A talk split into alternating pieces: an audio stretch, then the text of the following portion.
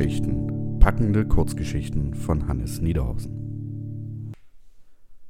Herzlich willkommen zu Episode 3 des Podcasts Gutgeschichten. Mein Name ist Hannes Niederhausen und ich präsentiere einmal im Monat eine Kurzgeschichte. Und die heutige Kurzgeschichte Siedler 125 ist eine Science-Fiction-Kurzgeschichte, die allerdings einen kleinen Kniff enthält. Sie ist nämlich in der zweiten Person geschrieben. Also du.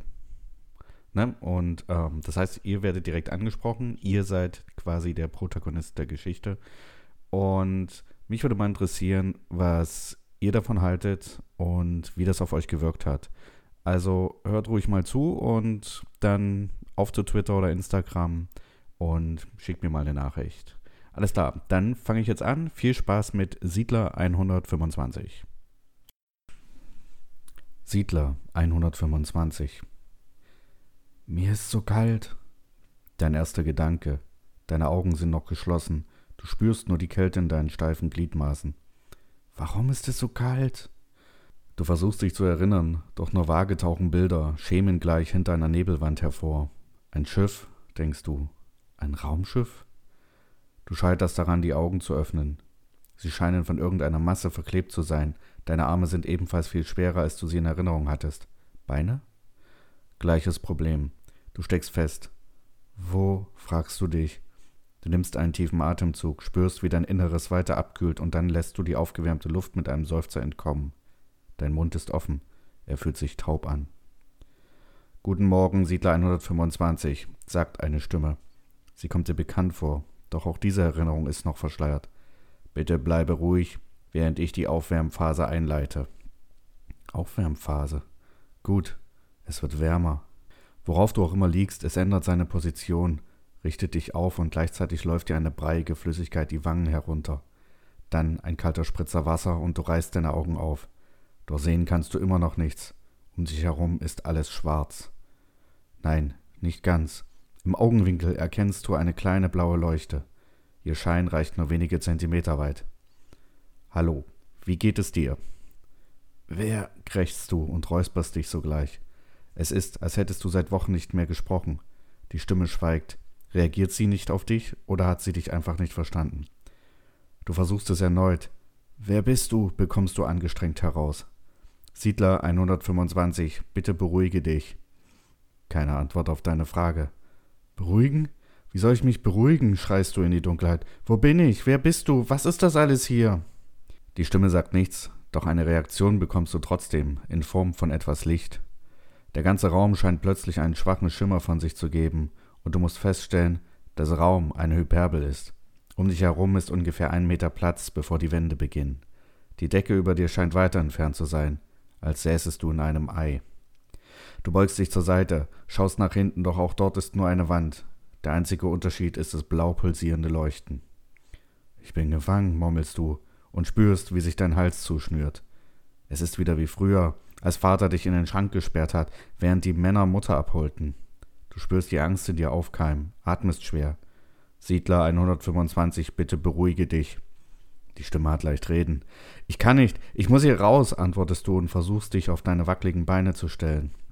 Alles dreht sich, dir wird schwarz vor Augen, als würde das Licht am Rand deines Sichtfelds wieder gedimmt werden. Doch du weißt es besser. Es ist die Enge.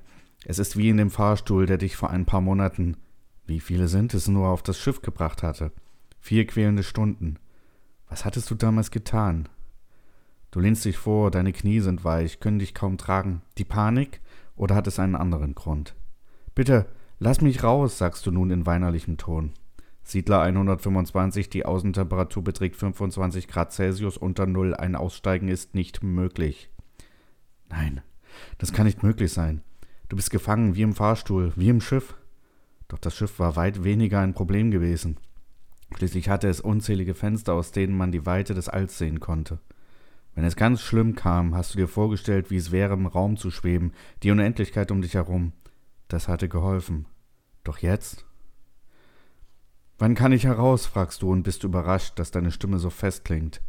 Doch der Computer, etwas anderes kann es schließlich nicht sein, antwortet dir nicht. Du spürst die Panik in dir aufsteigen. Nein, lass es nicht zu. Bleib ruhig. Du musst ruhig bleiben, Siedler 125. Du siehst deinen Atem und damit wird dir wieder bewusst, wie kalt es in deiner Zelle ist. Kannst du nicht die Temperatur erhöhen? Eine höhere Temperatur ist im Moment nicht ratsam. Weshalb? Die Energiereserven der Kapsel sind begrenzt. Die Ankunft eines Rettungsteams ist nicht berechenbar, deshalb müssen die Reserven geschont werden. Und ich erfriere?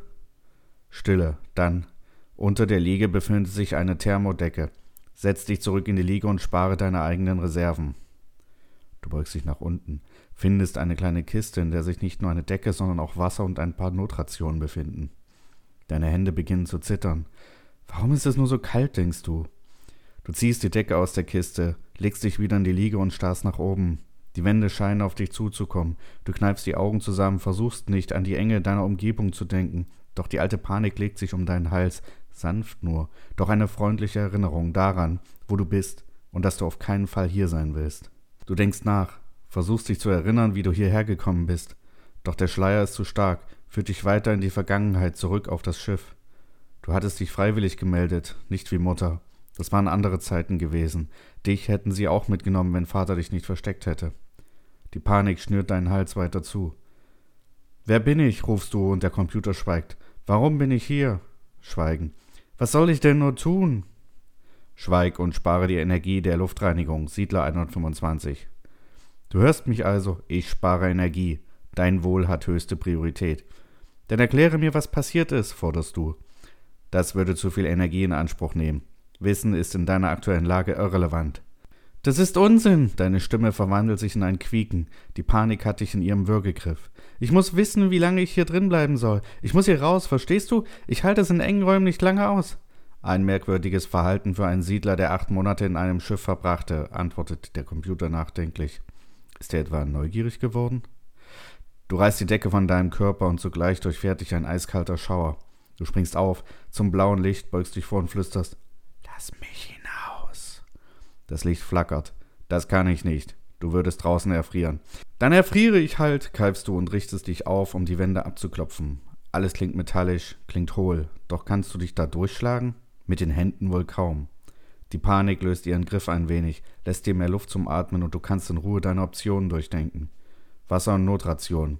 Mehr befindet sich in der Kiste nicht. Diese selbst besteht aus Plastik, also auch keine Chance, sie durch eine Metallwand zu schlagen. Was dann? Der Liegestuhl selbst? Du lehnst dich gegen die Rückenlehne, dann legst du dich darauf, und doch dein Gewicht reicht nicht aus, den Stuhl aus seiner Verankerung zu reißen. Wer weiß, wahrscheinlich wäre er eh zu schwer. Mehr gibt es nicht. Mehr nicht. Du setzt dich neben den Stuhl auf den kalten Boden und beginnst zu weinen. Du hast keine Kraft mehr, deine Finger sind eiskalt, dein Hintern ist sicher auch schon blau.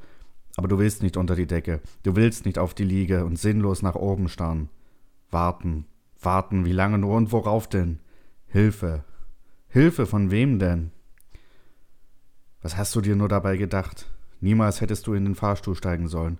Schon dort hatte dich die Panik gewarnt, aber du wolltest ja nicht hören, wolltest kämpfen. Wofür? Für acht Monate, an die du dich nur vage erinnerst und jetzt den Tod durch Erfrieren? Erfrieren. Es soll ja gar nicht so schlimm sein. Man schläft ja nur ein. Toll. Einschlafen, ohne die Träume, ohne Mutters Kidnapper und ohne Vaters hängenden Körper.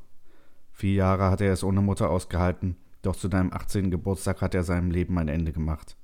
Du erinnerst dich jetzt an euer letztes Abendessen. Er feierte mit dir in den Geburtstag. Es floss Wein. Als du verkatert aufgewacht warst, war er verschwunden. Du spürst, wie die Panik der Erinnerung mit der Platzangst ringt. Für dich einerlei. Du kannst kaum atmen, spürst eine Träne deine Wange herunterlaufen. Dir ist so kalt. Du glaubst, dass sie gefrieren müsste. Siedler 125. Bitte lege dich in die Liege, sagte die Computerstimme nun viel freundlicher.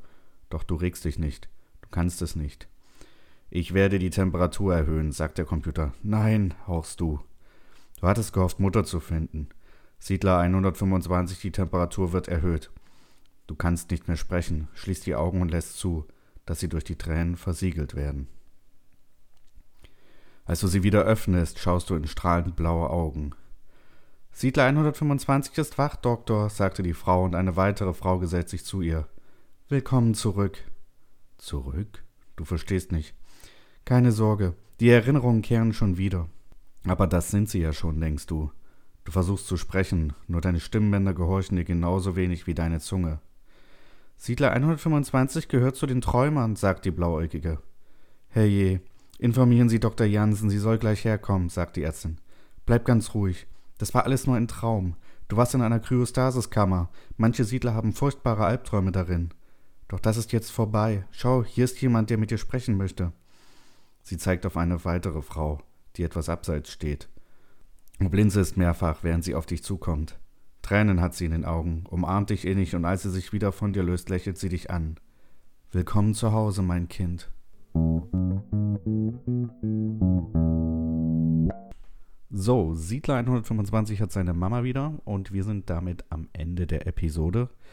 Hat sie euch gefallen? Dann liked es doch bei YouTube, abonniert meinen Kanal, wenn ihr immer gleich informiert werden wollt. Solltet ihr bei iTunes hören, würde ich mich über eine Rezension oder ein paar Sterne freuen. Und wenn ihr Kritik habt oder Wünsche habt, dann bin ich natürlich auch offen für alles. Lasst es mich einfach wissen. Und wie gesagt, wenn ihr eine Meinung habt, was ihr zur zweiten Person findet, dann immer her damit. Ich bin gespannt. Ansonsten erstmal Tschüss. Bis zur nächsten Episode. Euer Hannes.